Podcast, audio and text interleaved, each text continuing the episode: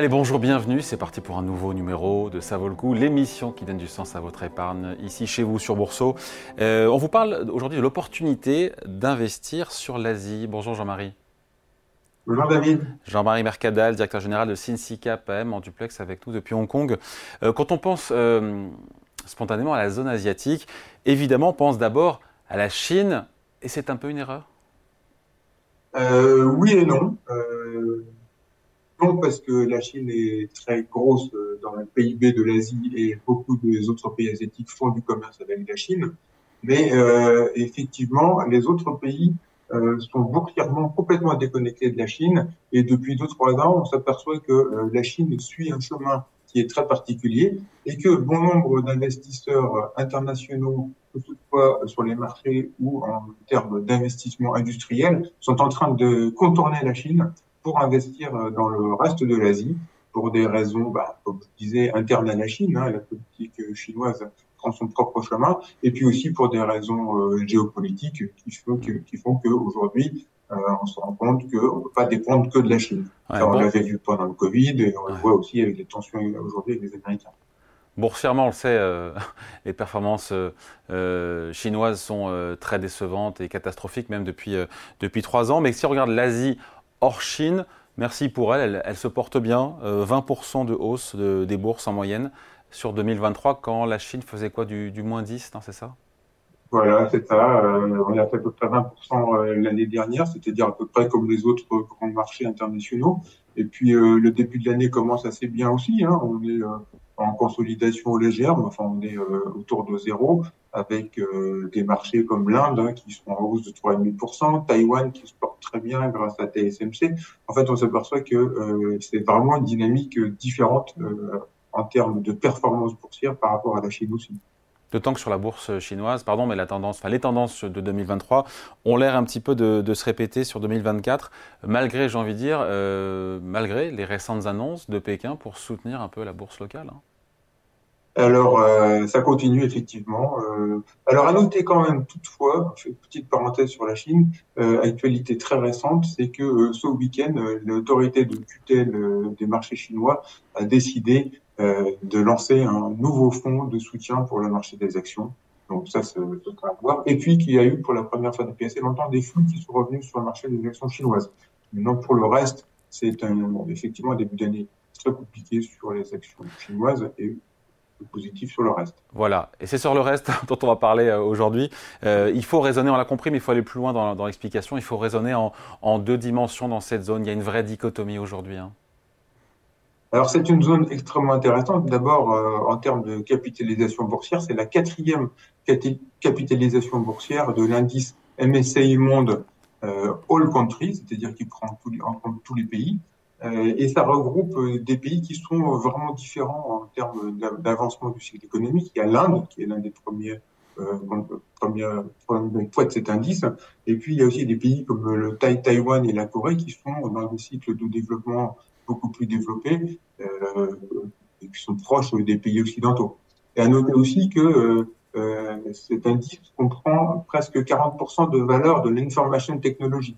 Donc c'est assez intéressant puisqu'on peut aussi euh, concevoir que ça puisse se comparer à des marchés comme le marché américain où il y a aussi beaucoup de technologies, avec évidemment la première valeur qui a été SMC euh, sur les semi-conducteurs, qui a annoncé des résultats, encore une fois, assez exceptionnels récemment. Donc les trois marchés leaders en Asie, vous le disiez, hein, c'est l'Inde, Taïwan et la Corée du Sud. Ça écrase tout le reste, un peu à l'image de la, de la tech sur le, la big tech américaine sur le, à Wall Street? Oui, tout à fait, ça écrase tout le reste. Alors, la, techno, c'est surtout Taïwan et la Corée. L'Inde, c'est un marché où il y a euh, un petit peu d'industrie, mais pas mal d'information technologie aussi, de la finance, euh, des grands conglomérats industriels.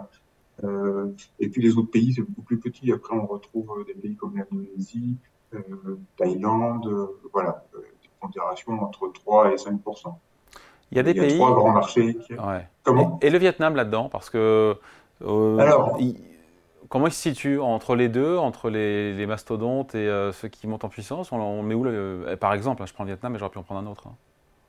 Alors le Vietnam, vous avez raison, c'est très intéressant parce que pour l'instant, il n'est pas encore dans cet indice, mais il est question qu'il rentre bientôt dans les, dans, l'indice, dans les indices internationaux de temps d'argent. C'est un pays de 100 millions d'habitants, on n'a pas forcément l'habitude d'en parler, qui reçoit beaucoup d'investissements directs industriels, notamment de Chine, de Hong Kong, du reste du monde.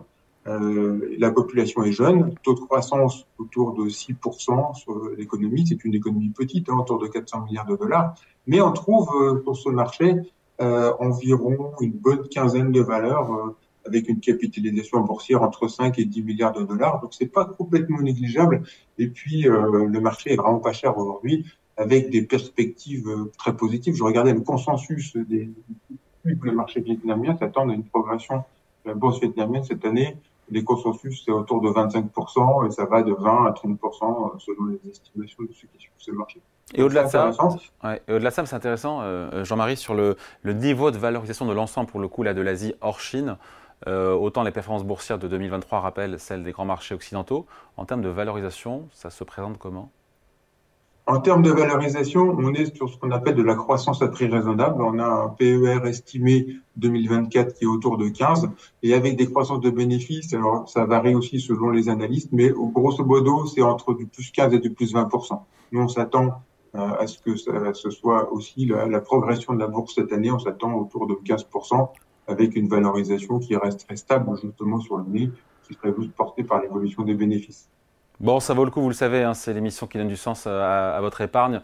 Quand on est sensible au, climat, aux enjeux sociaux, euh, à la gouvernance des entreprises, est-ce que quand on s'intéresse euh, et qu'on regarde les opportunités financières euh, en Asie, est-ce que l'extra-financier, est-ce que les pays émergents donnent des gages, on va dire, ou prennent au sérieux voilà, ces, ces problématiques ESG alors ça, c'est une des grandes surprises qu'on a découvert ici depuis qu'on s'est installé il y a deux ans en Asie c'est que ce sont des sujets euh, qui sont vraiment pris en compte euh, par euh, les entreprises.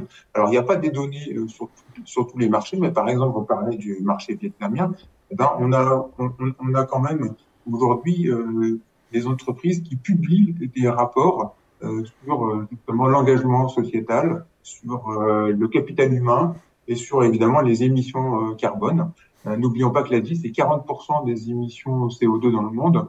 Euh, avec l'Inde pour l'instant qui est tout petite mais qui va croître euh, énormément, alors que l'Europe, euh, la zone euro, on est à moins de 10%. Donc on, a, on, on est sur des sujets qui intéressent les entreprises, intéressent les populations qui sont les premières concernées évidemment pour ce, pour ce qui est de la gouvernance, du capital humain bien sûr, et aussi pour l'environnement évidemment. Allez, merci beaucoup. Jean-Marie Mercadal, directeur général de Sinsica APM, en duplex avec nous depuis Hong Kong. Merci. Merci David. Allez, ça vaut le coup, on revient la semaine prochaine sur Boursorama.